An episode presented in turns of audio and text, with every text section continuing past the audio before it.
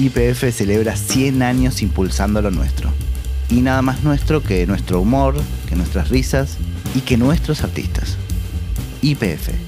100 años impulsando lo nuestro.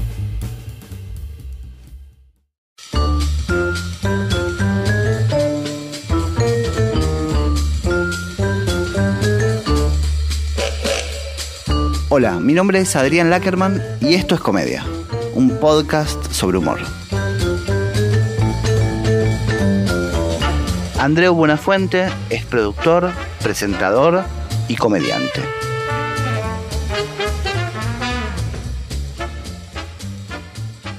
Andreu, ¿me puedes contar quién fue Carlos Peisojovic, el Hombre, Peiso? Pues mira, una figura clave en mi vida, cuando yo empiezo en la radio, un, un chico sin estudios, solo vocación y, y casualidad, porque un amigo de un amigo me dice, oye, hay una vacante en una emisora de radio. Ah, bueno. Entonces yo me pongo en una emisora de radio y descubro mi, mi vocación, un poco torpemente, claro, con esa edad, pero en esa emisora y en esa edad encuentro a una persona que es un ah, locutor argentino que se marcha a Argentina eh, cuando la dictadura, Claro. hay una oleada importante de, de comunicadores argentinos. En realidad hubo varias. En los años 60 y 50 habían venido para revolucionar bastante la radio española. Pero este vino en esa época. Y Carlos Pesojovic es un tipo libre, fresco, sin complejos, muy divertido, muy culto, eh, muy anárquico, hippie. Yo siempre digo lector de Bukowski. Recuerdo verle siempre un libro de Bukowski en la mano gran amante de la vida, de la noche y de todo. Entonces es un tipo improvisador, fresco y a mí me queda esa información, yo digo, genética ya en mi carrera, para siempre. Pero solo estuvimos un año juntos. Claro. No, aparte yo estuve leyendo que él tuvo un récord mundial en Sí. horas de radio sin parar. Sí, sí, es verdad, es verdad. Yo eso no lo viví. Yo llegué un poquito más tarde a esa emisora. Él y un locutor local baten uno de esos récords que todavía están por ahí vigentes, sí, de permanencia en la antena. No me acuerdo cuántas horas estuvieron. Y después hiciste un documental un poco viniendo a buscar a, Claro. a un- Pasan los años y, claro, siguen las vidas. Él regresa a Argentina, a Santa Fe. Me gusta porque, bueno, no es que me guste, es que fue- era así, era un locutor de clase media. ¿Sabes? No es una estrella ni, ni nada de eso, que podría haberlo sido si hubiera querido él. Pero era un tipo de clase media, donde vuelve a su Santa Fe natal, donde empezó. Y a mí, cuando pasan los años, me empiezan un montón de cosas, la mayoría buenas, la verdad. Pero hay un tramo de mi vida en que me quedo sin programa, algo bastante inédito en mí, porque, bueno, no sé. Y cancelan un programa semanal en España porque no va bien. Entonces, eh, yo uso para despedirme de mis amigos, de mis compañeros, un mail que me manda otro argentino. Mi vínculo argentino, como puedes ver, es Sí, sí. bastante importante, que es un tipo de la calle. Se llama Julián Traba, también de Santa Fe, curiosamente. Sí. Y me dice, miren, no sé qué pasó con ustedes puntualmente con este programa, pero yo quiero decirle que, entonces un mail muy bonito, muy desarrollado, muy humano, y es, uso ese mail para despedirme de mis amigos. Les digo, mira, estamos ahora todos muy enfadados, nos quitaron el programa y tal, pero que sepa que nuestro oficio responde a cosas como esta. ¿Por qué te cuento esto? Ah, bueno, pues porque me quedo sin programa, creo un vínculo con Julián y un día digo, me voy a Argentina. Y aprovecho y, y el documental se llama El culo del mundo porque el propio Julián me escribió, de- él- según él, desde el culo del mundo. Y aprovecho ese viaje para recontactar con Carlos Peisojovic, que no salía de su asombro, como te puedes imaginar, Claro. 30 años después. El Carlos el Peiso murió hace un par de años. Y fue muy bonito, muy bonito. Para mí insuficiente. Fíjate, te diría que, lo hablaba ayer con Berto, digo, debería haberme quedado más días. Era una producción de bajo coste, me la financiaba yo y debería haber estado más días con Carlos. Estaba muy nervioso. Era un tipo eh, sanguíneo, visceral. Wow, ¿Qué pasa? ¿Qué sucede? Y pero con mucho humor también, ¿no? Muchísimo humor. Él era, en el documental dice una cosa maravillosa que creo que define también mi momento actual. Eh, le digo, Carlos, ¿por qué trabajamos en esto? ¿Qué crees tú que nos vincula a esto? Y, y él dice, eh, trabajamos en esto y hablamos, hablamos, hablamos. Dice, y hablamos mucho para que no, no se den cuenta de que no sabemos nada. Era muy así, Carlos. Y digo, pues tiene razón, porque en el fondo es eso, ¿no? Es llenar, es llenar, divertir, el vicio de divertir, ¿no? Como dice ahora el Serrat, el vicio de cantar, pues el vicio de entretener. Es un vicio convertido en oficio. También en el culo del mundo vos decís algo que a mí me, me quedó impactado, pero no me olvido más, que decís como que la risa forma parte de un país Sí. como el país de la risa, y que los que hacen reír forman parte de un país. Sí, sí, sí. Es verdad, es verdad. Y mira, eso me gusta. Normalmente no, no me gusta mucho lo que digo. Voy revisando y digo, uff, eso responde. No, pero digo, notas que hay algo en común entre los artistas Exacto, que es una manera de definir la, la transversalidad, que precisamente ahora, mientras estamos hablando, está en mi carrera en su máximo exponente, ¿no? Que es este programa que nos trae América, que es lo primero que hago así, tan marcadamente transversal. Pero sin el producto en sí, yo ya veía, ya veo, he visto siempre que es un país común. Me gusta definirlo como país, como territorio donde vivimos mentalmente, pues tú, yo, el amigo con el que hablé en México el otro día, un inglés y. Entonces es muy bonito eso porque también en una época de eh, identidad, de rivalidades, banderas, eh, odios, ¿sabes? Todo eso que está pasando en el mundo. El mundo está hecho la mierda. Supongo que podremos hablar la risa, siempre tan vanagloriada, ¿no? Que ustedes nos salvan. Y es una manera de definirla, ¿no? Estamos en un país mental que se llama la comedia, sí. Y también pensaba en esto de, de, bueno, del mundo complicado, eh, de bastante desagradable, hostil, y que a mí me, me, suele pasar que últimamente los humoristas y las humoristas son las que me explican las cosas y las puedo ver claramente, mucho más que periodistas, escritores, políticos, etc. Digo, es algo de este tiempo, eso que, o no sé si te pasa lo mismo, pero yo siento que es algo medio del tiempo, ¿no? Que un tipo viene a decirnos algo desde el mundo del arte. Sí, no era el plan. Me gustaría decirte que esto no era el plan. Lo hablamos también mucho con Berto, que es un gran intelectual de la comedia, aunque él no lo reconozca, un buen pensador, un tipo muy listo. Y precisamente ayer estábamos en una cena y hablábamos de eso. El plan no era contar el mundo para que nos relajáramos. El plan es divertir, que es algo Sí. mucho más sencillo. Bueno, sencillo, no sé, eh, más básico. Quiero decir, eh, puede haber humor blanco, puede haber humor de clown, eh, humor surrealista, como el que trabajamos mi compañero y yo. Pero lo que sucede, sin ahondar demasiado, pero quizás sería que el mundo se puso tan mal, tan mal, tan hostil, tan, como tú dices, tan envenenado, que la comedia, cuando lo cuenta, es, es un refugio casi intelectual. Pero yo creo que más que mérito nuestro, y no les va a gustar esto a los compañeros, esto es un demérito del periodismo, de los que están contando desde otros géneros lo que pasa en este mundo. Géneros mediatizados, censurados, donde el poder económico dice, eh, por favor, usted no toque este tema. ¿Sabes? Hay algo ahí de, evidentemente, hay grandes periodistas libres y normalmente freelance, ¿no? Que están haciendo trabajos muy buenos en lo digital y tal. Pero tú pones las noticias, no sé si les sucede aquí en Argentina, yo no puedo aguantar las noticias. Tengo un problema, o sea, empiezo a escuchar representantes políticos odiosos, generadores de odio, en fin, una crónica endiablada de la vida. Y yo tengo que pararlo. Yo tengo que pararlo porque no, yo no, no, quiero ser una mala persona. Y sí que la comedia es el refugio, ¿no? Entonces, bueno, pero fíjate que, por ejemplo, nosotros en nuestro programa Nadie sabe nada no entramos en la actualidad para nada. Y es una demostración de que puede ser así, ¿no? Bueno, pero para mí ese es, también es el logro de Nadie sabe nada, que yo lo veo acá en Argentina con La venganza será terrible, con Dolina, sí, sí, sí. que sucede algo que es que son transversales y atemporales. Sí, sí. Para mí no hablar de la agenda diaria hace que lo, atemporal sería digo, la trascendencia en algún punto. Sí. Digo, un chiste de humor político durará lo que dure la semana política eso. Digamos, cuando pasa algo que es trascendente así, digo, yo sé que en, en 20 años puedo volver a escuchar los episodios de Nadie dice nada o de La venganza será terrible y lo voy a disfrutar del, del mismo modo. Sí, es verdad, tienes toda la razón. Y fíjate que te contaré que cuando empezamos, porque mi carrera ha sido siempre programas de actualidad con algo de intemporalidad, pero en el fondo cada noche yo empezaba con un monólogo, miren, ha sucedido esto, lo otro. Cuando empecé con el Nadie, Berto, que viene de otra escuela, más teatral, más, más surrealista, más neutra, hubo un pequeño uh, desajuste y yo le decía, Berto, me parece que igual deberíamos comentar que ganó la izquierda en España, por ejemplo, ¿no? Y me decía, no, no, no, confía, confía, no, no, no hagamos eso. Y yo me tembló el pulso muy poquito. Y luego vi que era un gran acierto, tenía toda la razón mi compañero. Y creo que eso es uno de los valores del programa, que dicen, mira, durante esa hora no van a hablar del auge de la ultraderecha, por ejemplo, que es algo terrible, ¿no? Sí. Y, y que ya lo cuenta mucha gente, mejor o peor, ya lo cuenta.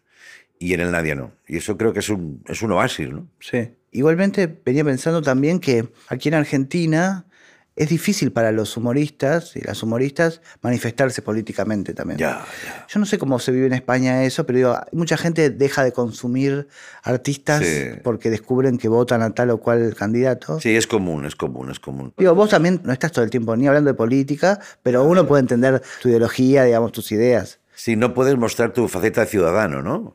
O de ciudadana, que dices, "Oye, a mí esto me parece terrorífico. Bueno, esto es muy común, es muy común en todo el mundo, también en España, por supuesto, y que refleja, yo creo, la inmadurez democrática de todos los países. Es impresionante. es impre- Hay- Es uno de los temas que me tiene impresionado. O sea, ¿por qué no sabemos hacer un corte?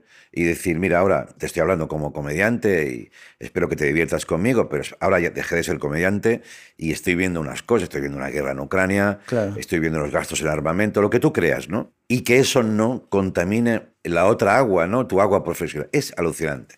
Y en España muchísimo, además, ¿eh? Es muchísimo porque se usa como arma arrojadiza. Podríamos discutir, yo creo que lo usan más los interlocutores, los periodistas, los, el mundo mediático y político. Luego la calle, que me gustaría hablar de eso, es donde está la verdad. ¿Sabes? Y es mucho más sabia, más lista, más, más tolerante.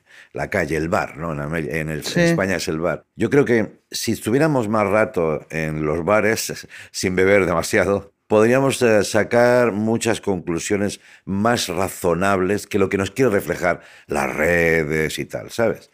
Porque yo conozco gente que discrepa políticamente de mí y me valora como artista, ya está, no pasa nada. Pero ya sabes cómo es el mundo redes, este punto tóxico actual, ¿no? Donde no es exactamente lo que nos quieren eh, hacer ver, me parece a mí, ¿eh? ¿Y cómo te llevas ahí con la gente cuando hablas? Yo sabes que, bueno, siempre vengo charlando con que el humorista es muy querido Sí. y el actor dramático es respetado. Entonces nadie se le acerca a abrazar o a, o a moverle el pelo a, a José Sacristán, pero seguramente a Berto y a vos Sí, sí, le hacen eso. No, mira, yo siempre digo que mi relación con el público es relación de amor. Yo empecé muy joven, crecí, me han visto crecer, me han visto todo y me siento muy querido de verdad. En mi, por ejemplo, en mi Barcelona, en mi Cataluña, donde hice el primer tramo de mi carrera, que en realidad es donde se sedimenta todo, ¿no? Es que va a parecer un poco, yo qué sé, como folclórico lo que te diré, pero es que yo voy por la calle y siento el cariño de la gente. Tú me acompañas desde hace 20 años. Yo soy ya como material emocional, mobiliario urbano, que digo yo, ¿no? Claro. y mobiliario urbano emocional. Y es muy bonita la historia, muy bonita. Por un pesado o dos que desafortunados son millones. Y, no, no. Y así mismo yo me imagino, esto es una suposición, que en principio yo veo que te tomas muy en serio el trabajo del humor y de, de tu tarea en los medios y que mm, también me imagino que en tu casa no sos un tipo tan divertido. no. y eso también no. debe ser extraño digo, para el público que te ve o alguien que se acerca, que, Ya. bueno, dale, hacete un chiste, Sí, dale.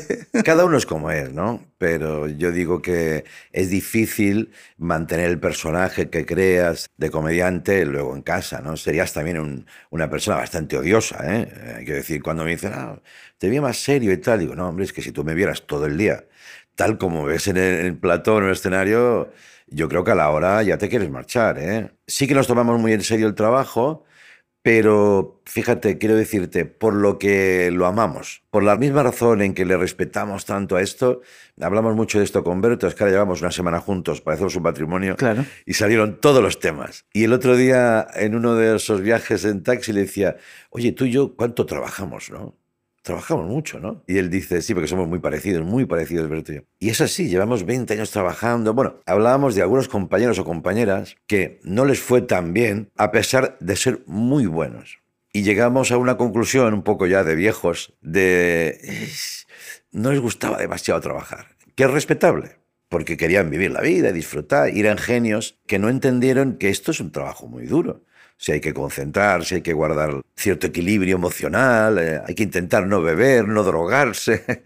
puedes hacerlo, puedes hacerlo, pero entonces tu carrera se va a resentir, ¿no? Entonces Berto y yo somos unas maquinitas de trabajar, ¿sabes? Ahora acabamos esto, nos metemos en una serie, el año que viene seguimos con esto, y vino la reflexión de, oye, un poco también apesadumbrada, ¿no? ¿Cuánto trabajamos, no, Berto? Claro, Pero totalmente. nos gusta. Y pensaba con Berto que por momentos vos sos el número uno y por momentos podés ser el número dos. Quiero decir, por momentos sos el que hace los chistes y por momentos sos un partener, que sos un excelente partener, sos el mejor de todos. Pero me llama la atención esa facilidad de desdoblarte y muchas veces de de desdoblarte en, en unos 10 minutos de distancia, digamos. Sí, Y hay un trabajo ahí también con el ego, supongo, para ser partener. Sí, sí, es verdad, es verdad. Bueno, yo creo que está fundamentado en el caso de Berto, llevamos 15 años juntos, en un respeto muy, muy potente que tenemos el uno del otro, ¿no? Respeto basado en, en la amistad, en la complicidad y sobre todo es que a mí me parece un tipo muy bueno cómicamente. A mí me sorprende cada día, cada programa. Cada programa. Pero te lo digo de verdad, ¿eh? no es ahora por marketing, es que me sorprende. Y yo creo que le sorprendo a él. Entonces, esa combustión es la base de todo. Y efectivamente hay que poner generosidad porque si no la pareja no camina, ¿no? Y pasan un montón de cosas. Por ejemplo, cuando empezamos,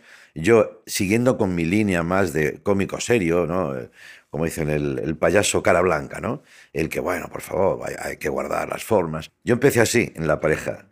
Y ahora Berto dice, oye, ¿qué te está pasando?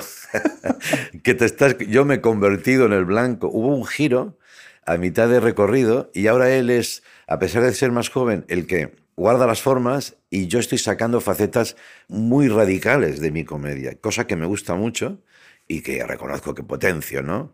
Eh, yo puedo hacer cosas ahora que, mal me está decirlo, pero yo creo que ningún cómico de 57 años estaría muy dispuesto a hacer. ¿Sabes? Yo me desnudo, me tiro al suelo, le estornudo en la cara. Y ahora Berto dice, ahora sale el Andreu de verdad. Cosa que me sorprende porque digo, bueno, pues a lo mejor estuve reprimiendo 30 años. Sí, pero cambiamos de roles con generosidad, sí. Y Berto también aparece en tu vida como, bueno, vos sos un gran padrino de muchos humoristas españoles, argentinos también. Pienso en Broncano, pienso en, en Facu Díaz, que a mí me encanta lo Sí, que hace, es Facu espectacular. Bueno, Darío Adanti, el mismo, que le da mucho lugar a él. en Sí, su- sí. Bueno, y Berto también apareció de esa manera, ¿no? Decenas, decenas. Mi carrera es muy larga. El estilo siempre es el mismo, es una carrera acompañado, en compañía más que en solitario. Pero siempre fue así. Desde mi primer programa de radio, los 80, donde yo ya contrato actores que se convierten en mis amigos y compañeros de viaje. Y todo el rato así, todo el rato. Cambia una generación, se van unos, entran otros. Y ahora te aseguro que es, es una cosa que me desborda. O sea, son decenas, decenas, decenas. Y Berto está en esa línea. Le escucho una vez en radio, en Barcelona, y pienso, estos tipos son divertidos. Les fichamos en la productora y finalmente acaba en mi programa. Sí, sí, sí, sí. Y jóvenes, digo, también más jóvenes que vos. Y hay algo de eso de cierto recelo en general. Y también hay algo que suele pasar a los humoristas, que le- les interesa mucho hablar a los jóvenes. Y dejan de lado un poco a los... Ah, vale, a las otras edades, ¿no? Sí. Sí, mira, yo tengo una cosa que siempre me gustó mucho, pero que la tenía ya de joven, que era cuando empecé, que llego a un amplio abanico de edades. Y recuerdo que en los 90, cuando empiezo ya en plan profesional, los analistas de datos y tal, en la televisión catalana, recuerdo una reunión, un tipo que vino un día y dijo, yo nunca había visto esto. Ustedes llegan, yo tenía 30 años, ustedes llegan a, gente de 18 y a gente de 80. Esto tiene un valor incalculable, yo no sabía muy bien de qué me estaba hablando, pero sí que intuí que me gustaba eso, ¿sabes? No solo ser el narrador de mi generación, que hombre, es lo que te sale, sino que de repente, como a veces me sucedió el otro día, una señora en un semáforo en Barcelona me dice, tengo 84 años, eh, usted hace muy bien su trabajo. Y claro, con eso te emociona. Ah, claro. De una cosa, además me dijo una cosa bonita que te quiero dejar aquí, que es, me dice, una señora muy elegante, tal, no le quiero molestar, dice, oiga, gracias por traernos la risa, porque las desgracias vienen solas, pero la comedia, la risa, hay que ir a buscarla. Me quedé pensando, digo, "Guau, qué sabiduría esta mujer, ¿no? La risa como actitud de, que es verdad que es algo de, de autoterapia, de, oye, hoy voy a estar bien. Claro, hay que ¿Sabes estar con el sentido, con el humor. Claro, porque si tú te quedas en una silla, todo lo que te va a pasar es, realmente la vida es muy dura, te vas a morir. Entonces, ¿qué haces mientras te mueres? O tienes una actitud pesimista, ay, qué dura es la vida, una letanía, o vas a buscar la comedia. La gente normalmente lo hace y nosotros somos como servidores y eso es lo que quería decir la mujer, muy bonito. Muy lindo.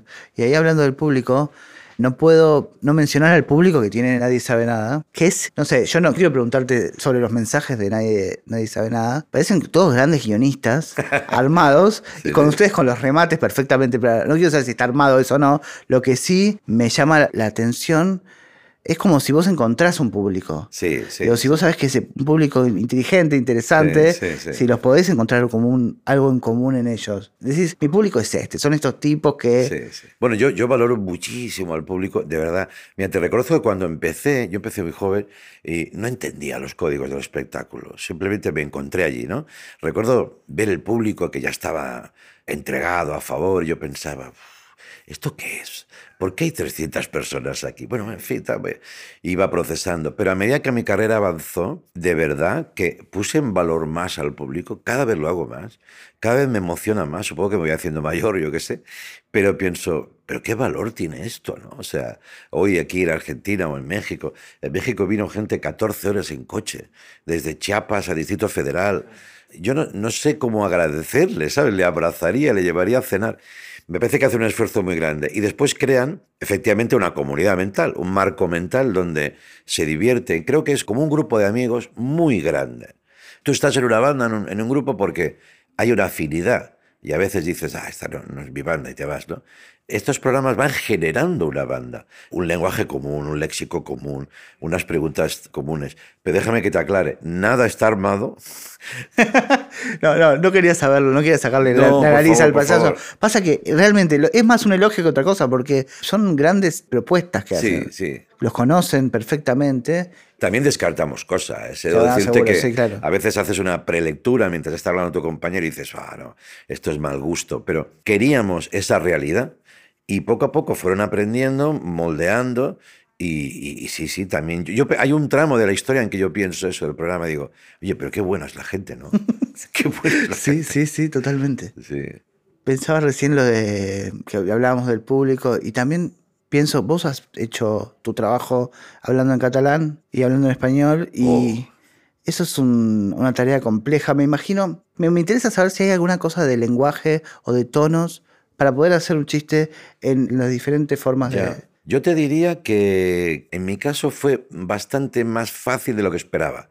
Es verdad que yo tengo por familia también el castellano en mi, familia como un lenguaje común, ¿no? Soy de origen andaluz, mis abuelos, por tanto en casa siempre se manejó el castellano. Pero yo me crié en catalán, me crié en catalán, fui a la escuela en catalán y hice mi primer tramo de carrera en catalán. Y recuerdo, te contaré una anécdota, cuando ya saltamos a todo el ámbito español, fue un drama en Cataluña. La gente consideró que ese niño, que era como, como el niño que se había hecho mayor, pero ¿dónde va? ¿Dónde va? Se va a matar. No, no te puedes imaginar. ¿eh? Yo iba por la calle y te diré el año, era el año 2004, y la gente me miraba y, y hacía, las señoras decían, ni hablaban, se va a matar. Se va a matar, se va a matar. No, no nos van a entender, que eso es muy catalán. El catalán tiene un cierto victimismo, justificado o no, pero una relación extraña con, España y el castellano. Se van a matar, se van a matar. Y precisamente un amigo argentino, vuelve la argentinidad al tema, que es muy amigo mío, Frankie, entra en escena, me ve preocupado porque yo estoy tres meses preparando el programa El Salto a España, me hace una gran oferta que nadie puede rechazar. Y Cataluña era un... Hasta mi madre me decía, yo no puedo hablar de este tema, hijo mío, en catalán. Y le decía, mamá, estamos hablando de, de un trabajo, por favor. Ya, ya, ya. Imagínate la, la implicación social que yo tenía con Cataluña. Bueno, y que sigo teniendo. Y nada, y se crea un vacío donde amigos íntimos me dicen, piénsatelo bien, Andreu, no nos van a entender, no te van a entender. Entonces ya me coge un amigo argentino, Frank, que dice, ay, por favor, muy enfadado, ¿pero qué les pasa a ustedes, a los catalanes? ¿Qué se creen? ¿Que son marcianos o qué? pa-?". Y me fui muy bien a aquella conversación porque se fue creando un, a mi alrededor un halo de precaución, miedo, no castigo, sino me querían tanto que no querían que me fuera mal en castellano. Claro, claro, era, era No, no, amoroso. no estoy exagerando. Y aquella conversación fue muy, para mí muy, muy fresca y dije, menos mal, Frank, que muchas gracias. Venga, hombre, tal. Y luego tengo un sueño, que siempre lo cuento, que es el día antes del estreno, en español, el programa se hace en, en Barcelona. Y yo decía cada noche, buenas, buenas noches desde Barcelona. Como apostando por una normalidad, una bicapitalidad. Esto en el código español, ¿eh? Y recuerdo que también algunos por la calle me decían, no digas desde Barcelona, no te conviene. Y yo, ¿pero qué se está pasando? Yo quiero normalizar. Y lo dije durante dos años cada noche. Y la noche anterior tuve un sueño en el cual yo hablaba un idioma latino inconcreto. Esto es verdad, ¿eh? Una mezcla de rumano, búlgaro. Sí, sí, sí. Entonces daban eh, la luz verde adelante en el aire, ¡pum! ¿Sabes? Como las películas, ya. Y yo salía y decía, mm, ah, bueno, recuerdo, claro, ah, es- eh, en mi sueño, Ah, Evidentemente era un tema... hombre, es que me, me dieron cuatro meses infernales. Y entonces lo reconvertí. En realidad, el, el primer día les digo, miren, el público era maravilloso, estaba allí. De esos momentos de tu vida, ¿no? Antes de empezar, un cuarto de hora, 15 minutos, les digo, yo estoy muy nervioso. No sé, y la gente, ah, como venga, estamos contigo, Andreo, vamos a hacer ese paso y tal. Y luego fue muy bonito, se habló en castellano, evidentemente hubo unos meses de adaptación, los románticos de mi faceta catalana, bueno, yo me gustabas más en catalán y tal. Claro, que- bueno. Pero yo creo que ahora ya está muy normalizado, sí. ¿Y hay algún material que has hecho en los dos? Sí, sí, sí. ¿Y hay alguna hecho- diferencia en ese sentido? o- No, no, la verdad es que no. Funciona bien. Sí, me funciona bien. Es verdad, te podría decir que en catalán, como es mi lengua nativa, tengo herramientas que van más allá del lenguaje casi, ¿no? De contar tu realidad catalana, que cuando estoy allí estoy cómodo, ¿no? Claro. Pero no. Y luego me pasa una cosa, cuando estoy muy cansado, me salen palabras en catalán. Pero eso pasa muy pocas veces. Y el otro día en una entrevista estoy con un tipo y le digo, no, porque yo estoy, un, un- estoy una mica cansado. Mica es un poco, ¿no? Tipo me miró así y digo, perdona, perdona. O sea, esto me recordó que llevo un traductor constante, ¿no? Claro. Sí, normalizado y tal, pero traductor. Y te pregunto, ¿esa preocupación también es hija de, del tema independencia de Cataluña y Sí. eso también, no? Bueno, en el fondo nos, hemos pasado una época muy convulsa en Cataluña, mucho más de lo que la gente cree. Hay que vivirla, un corte, una brecha, en fin, movimiento social, eh, luego frustración eh, política, castigo por parte del Estado. Ha sido muy complejo. Yo opté por ponerme a un lado, lo que decíamos antes, no Sí, tanto claro. por sí, no tanto por erosionar mi imagen, sino porque creí que yo no podía aportar nada. Y cuando no tienes nada que decir, cállate. O algo que va a perjudicar más ya una situación muy compleja, cállate. Algunos me decían, no, se calla, no toma partido y tal. Digo, no, es que no, no quiero tomar partido. Es, es muy complejo este asunto. Sí, no, y sucede mucho que a los humoristas les suelen pedir que hablen sobre temáticas Claro. y no tanto sobre su tarea Claro. artística, ¿no? Y tú tienes O, que o- estar... u opinión sobre todo. Mira, y te digo una cosa, esto para mí es muy importante y dirán, no, falsa modestia. No, yo solo soy un cómico. Solo soy un cómico, con mucha repercusión, o bastante, en fin, depende del producto, pero solo soy un cómico. Yo no, no tengo conocimientos y un ciudadano, como tú, como el otro, como el frutero. Y ya está. Entonces, tú tienes que ser consciente de eso porque usar, es como decirte, es traicionar tu éxito. Si a ti te han dado el éxito y la repercusión por comediante, no uses eso para mandar un mensaje político. Tienes que tenerlo muy claro, ¿eh? Porque ¿quién eres tú? Sí, hay, gente muchísimo más lista y preparada que yo en mi país, que a esos hay que escuchar. Y siempre les decía, es que usted no habla, no, pero escuchen a profesores universitarios, sociólogos. Yo soy un puto cómico. No empieza como a primar el mensaje y no el chiste. Sí, ser consciente de eso, pero es muy difícil en esta época, ya, ya sabes, de, del ego superlativo, ¿no? Tienes 400.000, 4 millones de... Yo tengo 4 millones de seguidores en Twitter. ¿Y qué? Si es gratis, si es gratuito. Si es que, si es que claro, si yo estaba ahí cuando empezó. Sí, claro. Y la gente le dio clic, ah, mira, este le conozco, clic, clic. Y fue una cosa coyuntural, muchos de ellos han fallecido, siempre digo, casi la mitad ya Un no porcentaje grande. fallecieron. Y no, no tiene ninguna importancia. Hombre, lo destacas, dices, ah, mira, les interesa, pero no, no te cambie la cabeza. Mira, hay una, una frase, no sé si conoces en este podcast de comedia, que Buster Keaton, que para mí es un ídolo, Por supuesto, sí. un ídolo total. Era coetáneo de Charles Chaplin y se respetaban mucho mutuamente. Chaplin era un tipo muy importante y también con muchísima personalidad, en fin, muy convulsa en su vida. La gente ya sabe lo que le pasó a Chaplin. Y hay unas memorias de Keaton que recomiendo, que son muy buenas, donde cuenta toda su peripecia, en fin, un tipo... Y hay un momento que habla de Chaplin y dice, Chaplin era el mejor de todos nosotros. La pena fue cuando le hicieron creer que era un intelectual. Y esa frase me marcó, me marcó muchísimo, porque era un tipo, un gran, el gran comediante de la historia del cine, ¿no? Y hay un momento que, a ver, también hay que justificar, son guerras mundiales, nazismo, empieza a tomar partido, ¿no? Hace sus Las películas. Pero no, no dejo de pensar en eso, ¿no? Cuando Keaton habla de tú como comediante, ya hacer reír no solo es lo más importante, hay otras cosas. Hay que hacer pensar, hay que cambiar a la gente. Uy, uy, uy, uy. no me gusta. Ahí entras al tema que es, este podcast se llama comedia, pero se podría llamar el tema del prestigio, que es una cosa que siempre hablo con todos, que es que, bueno, hay algo con el humor que no tiene el prestigio que tiene otros géneros artísticos. Y suele pasar que algunas veces eh, los actores cómicos se interesan o tienen ganas de hacer eh, Ya, pero que- salir, mira. salir del humor y dedicarse a Ya, al ya, ya. Pero me gusta que es que hables de eso porque mm, últimamente pienso mucho, ¿pero qué es el prestigio exactamente? Bueno, depende de quién No. da ese prestigio, ¿no? Claro. Bueno, pensemos en los Oscar, pongamos. Bueno, sí, pero cuando te haces mayor te das cuenta de que los premios responden a, a un marketing, a una industria, eh, en fin, unos ecosistemas y que, bueno, yo creo que es mucho más bonito el cariño y el respeto de la gente, como penetraste en su vida, en, en su memoria emocional, lo que te contaba antes de la calle, ¿no? Que para mí ese es el mejor premio que hay. Eso sí que es prestigio. La respetabilidad, el vínculo emocional. Luego que no te den premios de... Mira, chico, no. Mira, otro día, por ejemplo, en España estoy muy contento, me dieron el Premio Nacional de Televisión, que recojo en breve, porque con pandemia no se pudo, bueno, en fin. Y más allá de que yo soy un poco antipremios, ¿eh? Porque, uf, pero no quiero decirlo mucho porque van a creer que soy un desagradecido. Entonces, pero este se supone que no era un premio a mí, creo, es un premio a toda una generación y compañeros, lo que te hablaba antes, ¿no? Y lo pienso de verdad, ¿eh? no, no es falsa modestia. Creo que yo me he construido con mis compañeros. Yo solo no, no hubiera hecho esto. ¿Y a por qué te decía esto? Ah, bueno, pues ese premio que viene desde un punto de vista oficial, que se equipara al, al Premio Nacional de Bellas Artes, de Cultura, son bonitos, son reconocimientos bonitos. Pues ahí tienes un poquito del prestigio ese del que hablábamos, ¿no?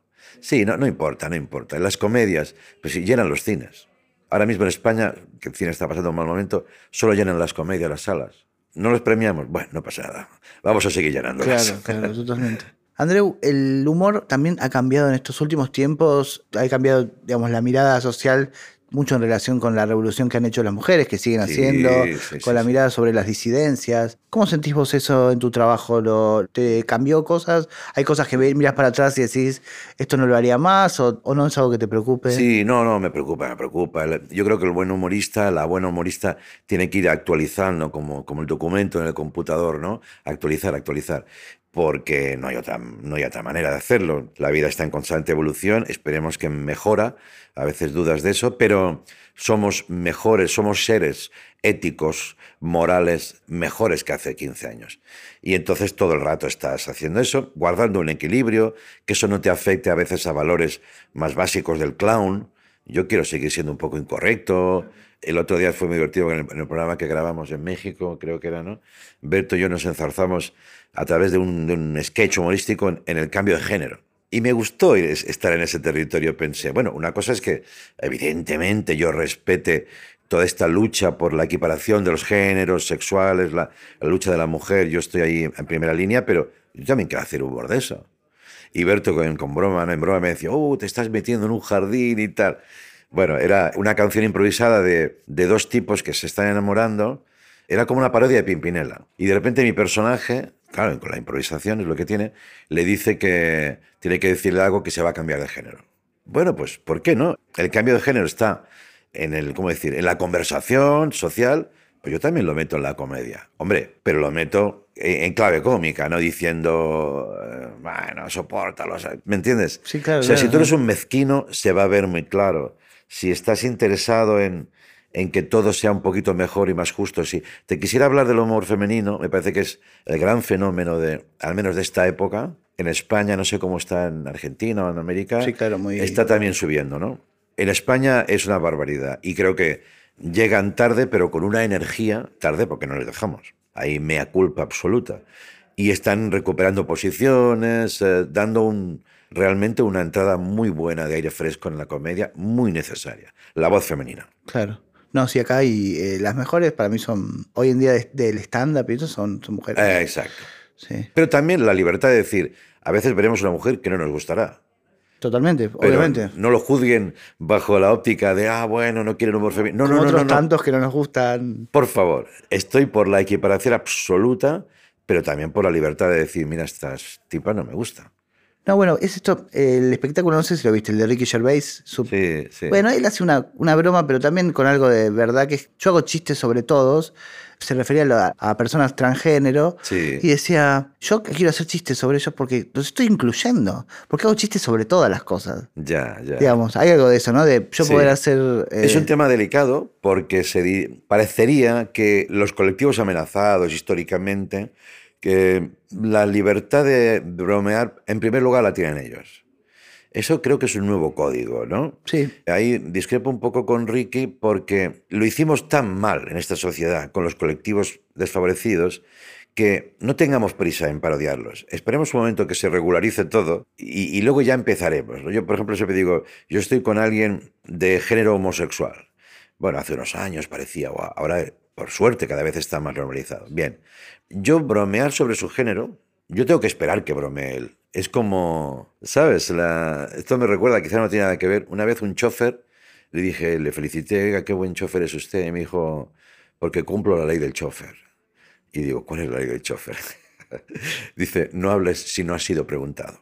Entonces, pasado a comedia, eh, quizá un poco forzado, es espera que el colectivo se autoparodie y entonces, si no puede ser un elefante en cacharrería. Y quizá Ricky tontea con eso. ¿no? Claro, claro, sí. Voy a ser elefante, voy a incorporar. Bueno, tú estás normalizando, pero en realidad la situación no está normalizada. Y. eh, ahí Claro, es interesante eso. No, y es verdad que también los chistes, por ejemplo, a mí me toca de los chistes judíos, Claro. que, bueno, tenemos la potestad de hacerlos nosotros nomás. Pero fíjate esa cosa que debemos aceptar de que yo no soy de, de religión judía. Yo empiezo a bromear sobre judíos, hay ahí algo que rechina, ¿sabes? No sé por qué. A mí no, no me coarta en cuanto editorialmente, ah, no lo hagas porque, uh, que no se enfaden. No es que no se enfaden, es que, ¿quién eres tú? ¿Tienes conocimiento de ese colectivo como para... No, es que lo que sucede, supongo, es que es lo mismo que pasa con, con las disidencias, es que sigue habiendo muchos nazis también. Ya, claro, y, claro. y todavía no es algo salvado, y todavía está vivo, y todavía uno se podría encontrar con decir, ah, este está haciendo un chiste, o, Sí. o es un... o- es un problema de matiz. Es un Claro. problema de matiz. ¿Cómo te acercas a la parodia de los colectivos?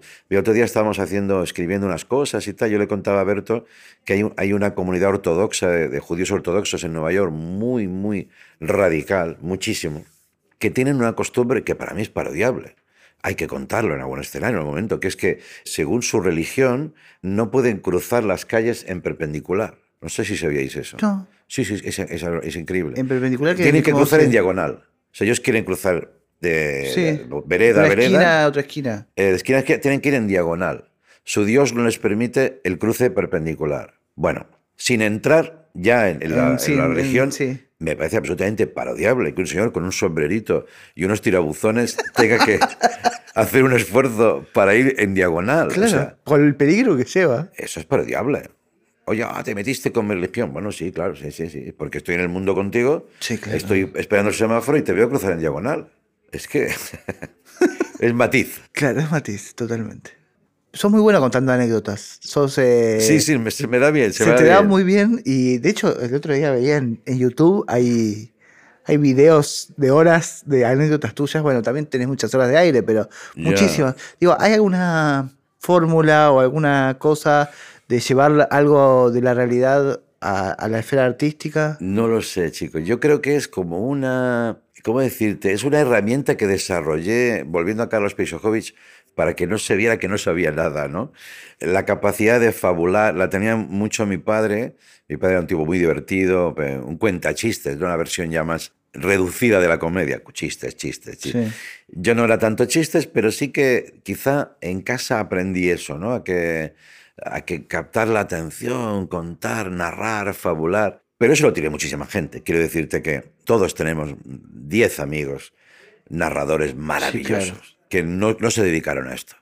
Yo tuve la suerte de que me pagaron y me dijeron, ah, pues siga usted por ahí y tal. Claro. Yo tengo amigos que pueden captar la atención, yo creo que mejor que yo. Y eso es de lo más bonito que hay, ¿no? Estar aquí unos amigos y hay una energía muy especial en el hecho de que estamos cuatro y uno dice, les voy a contar una cosa. Sí, claro. Actúa para ti, Es ¿no? hermoso eso. Esa es como la primera célula del espectáculo, ¿no? Yo tengo un amigo cómico maravilloso, tengo varios así, pero uno especialmente que le dije el otro día, mientras haya una persona, hay público en tu vida. Y dice, ah, te diste cuenta de cómo soy y tal. Es un tipo que no habla normal. No habla normal, o sea, no está relajado como diciendo, oh, estoy un poco cansado y tal, no sé qué. Bueno, lo voy a decir, es un gran comediante, Raúl Cimas. Pero había, he conocido a pocos, ¿eh? Pepe Rubianes. Y Raúl Cimas es un tipo que ahora entra por esta esquina nos ve aquí, hombre, ¿cómo están? ¿Qué tal?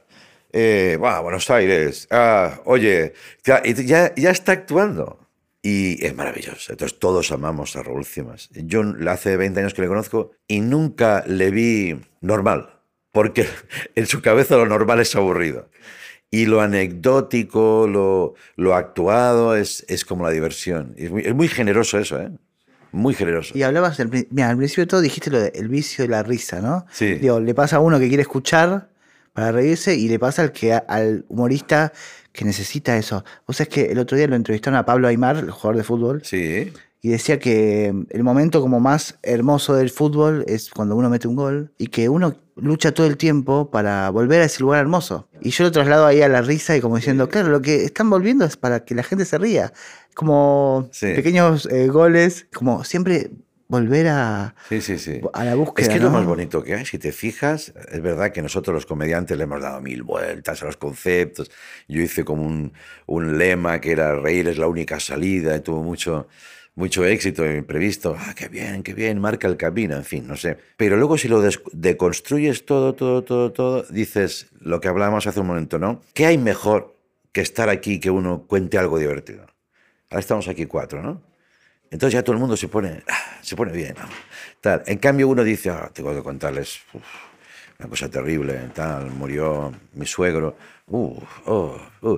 Todo el mundo está esperando que, que acabe este episodio. En cambio, la diversión es como la sal de la vida, ¿no? Es verdad que necesitamos momentos de tranquilidad y oye, ahora no hace falta reír, déjenme tranquilo, pero podríamos cerrar acordándonos de los que nos dedicamos profesionalmente a la risa y los que se dedican a amateur, son amateurs de, de la risa, pero en realidad también son muy profesionales. A tíos, parientes, Sí, claro, amigos, claro, claro. tenderos, ¿no? Sí, sí, sí. ¿No tenéis amigos de esos que dicen, yo aprovecho y paso por ahí a comprar porque... Y entras, hombre, ¿cómo estás? Y se genera ¡guau! una partitura Sí, sí, bonita y luego te vas. Entonces yo siempre voy buscando eso. No sé si es la única salida, pero me gusta esa salida. Andreu, ¿para qué sirve el humor? Pues para vivir, para vivir mejor. Vamos a dejarlo así. Esto fue Comedia, un podcast sobre humor. Si querés colaborar con Comedia, entra a adrianlackerman.com y hace tu aporte desde Argentina o desde el exterior. Grabación y sonido, Juan Pablo Ferreiro, arroba audiocaster. Diseño e ilustración, Guillermo Mesa. Hasta el próximo episodio. Ah, antes de que me olvide, Andreu, ¿yo cómo te presento? Tienes muchas cosas. Son muchas cosas, sí. Yo creo que como comediante, porque es que he hecho de todo, productor y... Productor, presentador y comediante, va. Ahí va. Hoy soy eso. Perfecto.